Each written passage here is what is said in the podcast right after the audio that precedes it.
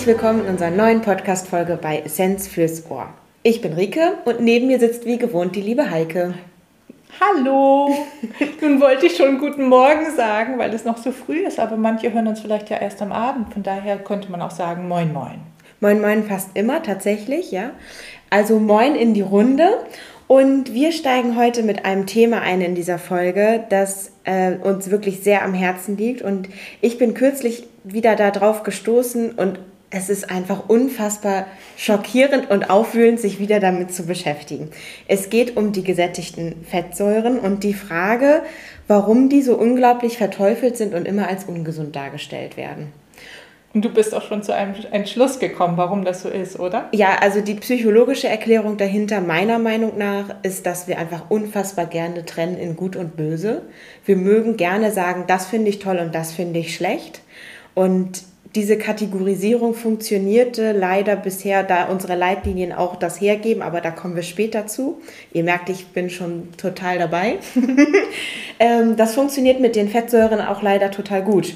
Also es lange Zeit, und so wurde es auch mir noch erklärt im Studium und auch dir, ist es so, dass die gesättigten Fettsäuren erklärt wurden wie die verschränkten Arme und die schmolligen Menschen auf einer, weiß ich nicht, Party in der Ecke, die sagen, hm, ich möchte eigentlich wieder nach Hause. Hm. Und die einfach ungesättigten sind so die Einarmwinker, sind sich noch ein bisschen unsicher, ob sie das hier gut oder schlecht finden, aber prinzipiell sind sie dabei.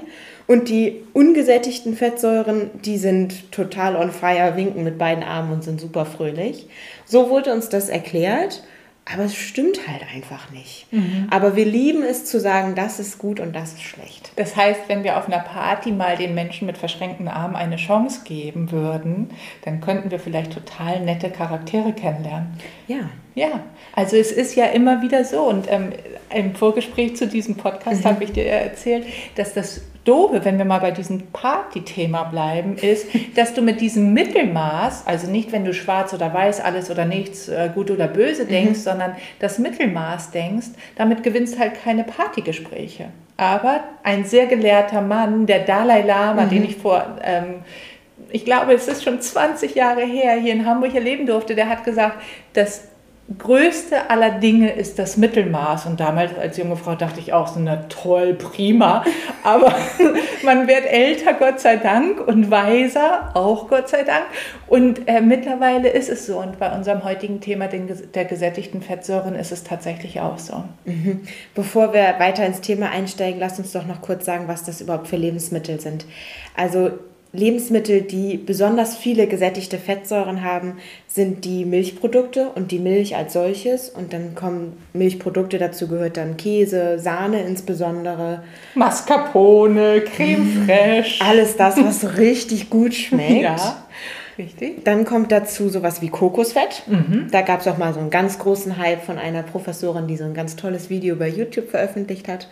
Wobei du das gerade sehr ironisch meinst. ja, also genau. das, das muss man mit sehr, äh, ja, sehr großem Fragezeichen hören, wer das sich nochmal anhören wollte überhaupt. Ich glaube, das brauchen wir nicht weiter betonen, weil das möchten wir uns nicht nochmal anhören. Nee. Und hinzu kommt auch, dass äh, Wurst hat auch sehr viel gesättigte Fettsäuren, nicht zu verwechseln mit Fleisch. Also Richtig. Fleisch, wenn wir von Fleisch sprechen, dann sprechen wir wirklich von einem schönen Stück Fleisch, was auch relativ mager per se ist. Und dann gibt es die Zwischenstufe von Wurstware und Fleisch, das ist dann das Gehackte. Aber das mit den meisten gesättigten Fettsäuren ist das hochverarbeitete Fleisch, also Wurstwaren, Würstchen, Leberwurst, genau. alles, was keine Form von Fleisch mehr hat. Ja, richtig. Und das, was wirklich immer wieder falsch gesagt wird, auch unter unseren Kolleginnen, muss man ja leider kritischerweise sagen, ist, dass Fleisch nicht per se und hauptsächlich aus gesättigten Fettsäuren besteht. Also du hast es ja gerade richtig gesagt, mhm. Fleisch per se ist erstmal sehr mager in Deutschland. Wir züchten sehr mageres Fleisch. Aber das Fett, was in dem mageren Fleisch noch drin ist, ist gar nicht das gesättigte, äh, sondern das einfach ungesättigte, äh, die einfach ungesättigten Fettsäuren. Und das ist so bedeutsam. Und jetzt für alle die, die gerne auf Fleisch verzichten, aus ganz unterschiedlichen Gründen, das kann natürlich jeder machen. Mhm. Aber für die, die Fleisch essen, ist es wieder ratsam, auf artgerechtes Fleisch zurückzugreifen, denn wenn die, ähm, wenn die Tiere artgerecht gelebt haben, wie gut gefüttert, viel Bewegung, dann ist auch deren Körper besser zusammengesetzt und das bedeutet für sie auch ähm, vielfach, mehrfach ungesättigte Fettsäuren, die wir dann im Fleisch finden. Mhm. Das gilt übrigens auch für andere tierische Produkte. Also insbesondere bei der Milch ist es sehr gut erforscht, sogar da gibt es sehr viele Daten zu, dass die einzelne Zusammensetzung der Fettsäuren, und wir kommen gleich drauf, was ähm, genauer auch für Fettsäuren und Zusammensetzung bedeutet, dass die Zusammensetzung dieser Fettsäuren in einer Milch, zum Beispiel in einer Biomilch, wo die Kühe draußen grasen, frisches Gras bekommen, nicht Silage, äh, dass die eine bessere Zusammensetzung haben. Genau. Und jetzt können wir immer wieder auf das Thema Kinderernährung auch in mhm. diesem Kontext äh, zu sprechen. Die Vorstellung, dass eine fettarme Milch für ein Kind besser sei als eine Vollmilch, ist eigentlich etwas, was lange überholt ist an Wissen. Und das liegt damit zusammen mit dem Thema, was wir eben heute auch besprechen wollen. Seit den 50er, 60er Jahren haben wir dieses Thema mit den gesättigten Fettsäuren, weil es mal einen Epidemiologen gab, der war Forscher in den USA, Angel Keys heißt der, und mhm. der Herr Keys hatte verschiedene Aufträge natürlich und ähm, vielleicht hat der eine oder andere von euch auch schon mal von ihm gehört, weil viele Dokus es auch zitieren, dass er herausgefunden haben will, dass ähm, die Länder, in denen viel gesättigte Fettsäuren gegessen werden, also beispielsweise unsere südeuropäischen Länder wie äh, rund ums Mittelmeer, wo der fette Käse gegessen wird, die Mascarpone, mhm. die eben schon erwähnte, oder aber auch der gute Mozzarella oder der tolle Schafskäse beispielsweise dass es in diesen Ländern vermehrt zu Herzinfarkten gekommen ist. Und seit dieser Zeit haben wir damit zu tun, dass Menschen aufgrund der Empfehlung, der Ernährungsempfehlung, die unsere Gesellschaften, unsere Fachgesellschaften rausgeben, auf diese gesättigten Fettsäuren verzichten wollen. Die Deutsche Gesellschaft für Ernährung rät uns beispielsweise, den ähm, nur weniger als 7%, 7 Energieprozent aus gesättigten Fettsäuren zu essen. Das alles, muss man sagen, hat ein falsch, eine falsche Ursache, nämlich Angel Keys hatte sich, ähm, ähm, hatte sich verirrt in seinen Unterlagen, in seinen mhm. Daten. Denn eigentlich hat er das gar nicht rausgefunden. Er hat ganz viele Tricks statistisch angewendet, die ich hier jetzt nicht erwähne, weil sonst kriege ich von der Rike wieder ähm, nicht wirklich was auf die Finger, aber ich soll nicht immer so weit ausholen, aber es gäbe ganz viel dazu berichten. Ähm, was ich aber sagen möchte, ist, wir haben eine Datenlage, auf der unsere Ernährungsempfehlungen basieren, die sehr, sehr, sehr fragwürdig ist und Frau, von Frau Herkombi, das hattest du ja auch gelesen, mhm. einer schottischen ähm, einer schottischen Ernährungswissenschaftlerin auch in einer Studie, die wir mit in die Show Notes legen werden, sehr in Abrede gestellt wurde. Mhm. Vielleicht können wir zu den ähm, statistischen Auswertungen von dem Herrn Kies noch Folgendes sagen. Es ist so, dass die, ähm, er hat einige Länder herangezogen und eben herausgefunden oder will herausgefunden haben, dass die gesättigten Fettsäuren im Zusammenhang zu dem Herzinfarktrisiko stehen.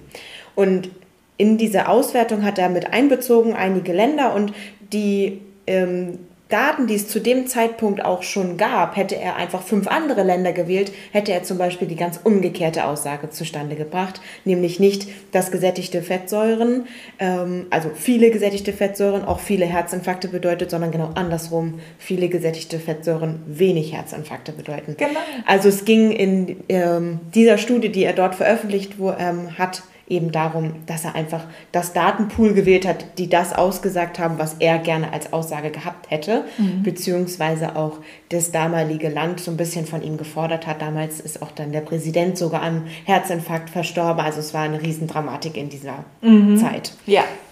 Also es geht hier um ganz viel, was sich in den letzten Jahrzehnten bewegt hat und nun ähm, gibt es Wissenschaftler in Deutschland, die sich mit dem Thema schon lange beschäftigen. Mhm. Professor Dr. Nikolai Worm, den wir hier schon im Podcast hatten, ist einer von denen, die ähm, Gott sei Dank keinen Herzinfarkt bei diesem Thema bekommen haben, aber die schon viel Aufregung um dieses Thema erlebt haben, nämlich der sagt eigentlich schon, seit er seine eigene Promotionsarbeit geschrieben hat, das ist nicht nachweisbar, dass gesättigte Fettsäuren mit einer gesteigerten Inzidenz, also einem gesteigerten Vorkommen von Herzinfarkten zu tun hat. Und wer die Studien verfolgt seitdem. Nicht alle machen das so viele Jahrzehnte wie der Nikolai Worm, aber wir sind ja alle mhm. mit dabei. Ähm, es ist nie nachweisbar. Und das ist eben das, was uns heute nach wie vor so aufregt. Und Rike hat es einleitend gesagt. Ähm, dich im Moment ganz doll. Ja, denn es ist auch so, dass die es ist ja nicht nur so, dass das jetzt nicht nachweisbar ist mit den neuesten Studien, nein, es war noch nie nachweisbar. Genau. Und das ist eben das, wo wir sagen, äh, und warum ist das so? Ich glaube, diese Frage müssen wir an die Politik, an die Lebensmittelindustrie und Pharmaindustrie gemeinsam richten. Mhm. Ähm, wir wissen nur, wir ähm, können eins unterscheiden. Wenn zu viele gesättigte Fettsäuren in unserem Blut rumschwimmt, nicht in unserem Essen, sondern in unserem Blut, dann liegt das nicht an unserem Essen.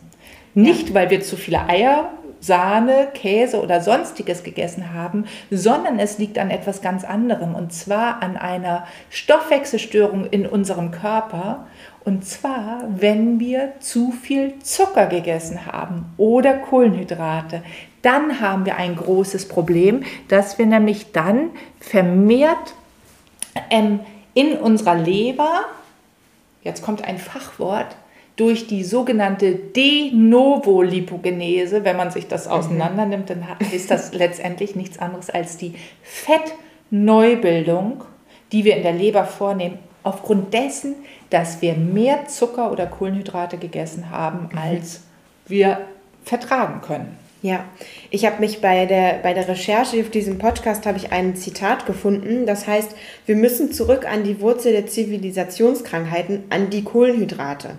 Das ist aus einem Artikel, der heißt Eine Neubewertung aus dem Jahr, und jetzt haltet euch fest, 1988. Da das warst du noch, nicht, noch nicht da. Da war ich noch nicht mal eine Idee. Ja.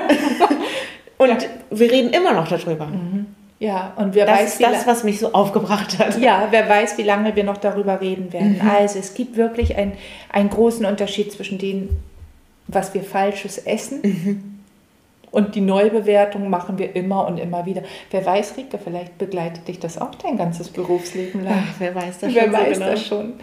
Ähm, eine, eine Besonderheit müssen wir einfach sagen, mhm. die gesättigten Fettsäuren sind nicht sind nicht nur eine Gruppe, sondern zu dieser Gruppe, also eine, eine Einheit, sondern zu dieser Gruppe gehören ganz viele Mitglieder, die mhm. wir unterscheiden müssen. Auch das ist manchen nicht so bewusst. Die gesättigten Fettsäuren ist nicht nur eine Art, sondern da gehören ganz viele dazu. Ja, man kann sich das eigentlich wenn wir ähm, denken in gesättigte, einfach ungesättigte und ungesättigte Fettsäuren, dann kann man sich das schon fast vorstellen wie so eine dreizügige Schulklasse. Mhm. Es gibt die Klasse 1a, 1b, 1c und in allen Klassen sind 30 Schüler und alle 30 Schüler sind individuell und einzigartig und genauso ist es mit den Fettsäuren auch. Absolut, schöner Vergleich. Ähm, die Idee ist einfach, dass wir unterscheiden, welche welcher dieser Schüler mhm. oder Schülerinnen hat denn eigentlich welchen Vorteil? Und da sehen wir ganz viele. Gut, jetzt ist das ein bisschen gemeines Vorteil, also ein bisschen gemeines Vergleich. Also wir können jetzt nicht einem Schüler den Buhmann zuschieben und dem anderen nicht. Also, wenn wir sagen, die gesättigten Fettsäuren sind die Schüler, die ganzen Untergruppen der mhm. gesättigten Fettsäuren, dann hat tatsächlich jede Untergruppe, jeder Schüler mhm. oder Schülerin tatsächlich Vorteile. Und die einen sorgen dafür von den gesättigten Fettsäuren, dass unsere, unser Fettstoffwechsel besser läuft. Das mhm. macht beispielsweise die gesättigte Fettsäure namens Buttersäure und die andere, beispielsweise die Capronsäure, wirkt antibakteriell oder antiviral. Mhm. Ja. Genau, und so hat jeder, wie jeder Schüler in einer Klasse eine Aufgabe hat oder etwas besonders gut kann, hat auch jede Fettsäure in unserem Körper einen unterschiedlichen Wirkmechanismus. Genau, und eine, die sehr bekannt geworden ist, mhm. ist die Laurinsäure in Kokosfett. Kokosöl ist ja etwas, oder Kokosfett, das gibt zwei Namen für ein und dasselbe Produkt sozusagen, diese enthält, ähm, dieses Kokosöl enthält sehr viel Laurinsäure. Und manchmal liest man ja dann in den Gazetten, uh, das erhöht den LDL-Cholesterinspiegel. Und dann, wenn wir dann nämlich aber äh, verstärkt gucken, dann merken wir Folgendes ja. Es senkt aber auch andere Dinge, die wir brauchen. Also es senkt zum Beispiel auch die Triglyceride. Ja. Also es ist immer ein Für und Wider. Genau. Wenn es LDL erhöht, dann erhöht es auch das HDL, senkt die Triglyceride und so weiter. Letztlich dürfen wir zusammenfassend sagen, weil das ist schon ein bisschen verwirrend mhm. vielleicht für den einen oder anderen ich denke auch. Zuhörer oder Zuhörerin, wenn wir hier uns hier so ergötzen in den verschiedenen Fettsäuren, ähm, ist es tatsächlich so, wir brauchen da keine Befürchtung zu haben. Es gibt Nein. tatsächlich etwas, was wir berücksichtigen müssen, wenn wir jetzt ähm, genauer reinschauen wollen, dann spielt immer rein, wie viel Kalorien essen wir insgesamt, wie viele Kalorien kommen aus den Kohlenhydraten und wie geht unser Körper mit diesen Kohlenhydraten um. Das hat eine Arbeit von Herrn Smith, sagen wir mal auf Deutsch Herrn Schmidt aus 2020 sehr deutlich gemacht, dass wir, selbst wenn wir schlank sind, führt es dazu, dass wenn wir vermehrt Kohlenhydrate essen, vermehrt Zucker essen, dass wir vermehrt gesättigte Fettsäuren in unserem Blut transportieren. Aber die schlanken Menschen, sportlichen Menschen können dies schnell durch die äh, steigerte Fettoxidation bei der, beim Sport wieder abbauen. Nicht so wild. Mhm. Blöd es, wenn wir unsportlich sind. Blöd wird es, wenn wir Übergewicht entwickeln. Und noch blöder wird es, wenn wir beim Übergewicht auch noch eine nicht alkoholische Fettleber haben. Mhm. Und hinzuzufügen ist noch, dass unsportlich sein bzw. Ähm, übergewichtig werden nicht immer ein Indikator dafür ist, sondern auch, es gibt ja auch, wie ihr wahrscheinlich schon wisst, wenn ihr uns länger verfolgt, die sogenannten dünnen Dicken, also die von außen schlank sind, meistens sind die dann unsportlich, diese Menschen, sehen gärtenschlank aus, aber haben trotzdem schon ein, ähm, kann man sagen, Stoffwechselproblem mit der mhm. Leber. Ja, ja richtig, mhm. ein Stoffwechselproblem, weil auch dort, manche werden halt optisch nicht dicker, also sie, mhm. das Volumen wird nicht größer, aber man nennt sie ja deswegen die dicken Dünnen, weil sie innerlich verfetten. Ja. Und wenn sie trotzdem nicht das Volumen vergrößern, dann muss es irgendwo innerlich gut versteckt sein. Und dieses ektope Fett ist an Stellen im Körper, wo es nicht hingehört, nämlich beispielsweise in die Bauchhöhle eingelagert, das sogenannte viszerale Fett oder eben auch in die Leber als Organ. Und damit steht und fällt tatsächlich ganz viel der Stoffwechselveränderung, die wir in der Praxis immer wieder sehen und die viele Menschen in Deutschland ja betreffen. Genau, und bei eben diesen Menschen haben wir dann auch die erhöhten Blutfettwerte bei denen wir dann das Gefühl haben, oh je, da müssen wir aber was machen. Aber dann machen wir Folgendes, wir streichen nämlich nicht die gesättigten Fettsäuren, von denen man erstmal glauben würde. Es klingt ja auch so unfassbar einfach, da sind wir wieder bei den Schubladendenken von ganz am Anfang. Es ist unfassbar einfach zu denken, ich habe zu viel Fett in meinem Blut, dann esse ich einfach weniger Fett. Mhm. Aber die Rechnung geht nicht auf, eben wegen dieser ähm, Stoffwechselorgan unserer Leber, weil eben die das die Kohlenhydrate zu Fett macht. Also die Stellschraube sind die Kohlenhydrate und nicht das Fett. Ja, und das ist das, glaube ich, was ja schon lange durch die Gazetten immer rumschwirrt, wie Fett macht doch nicht Fett oder es sind die Gummibärchen, die Fett machen. Gummibärchen bestehen ja fast nur aus Zucker und ein bisschen Gelatine mhm. und wassergebundenes Wasser und Aromastoffe und so ein Quatsch. Aber die, die Idee, jetzt sage ich so ein Quatsch, ne, einige lieben ja Gummibärchen, ich, ich jetzt ausnahmsweise mal nicht, aber das ist... Ich jetzt halt vielleicht schon. genau.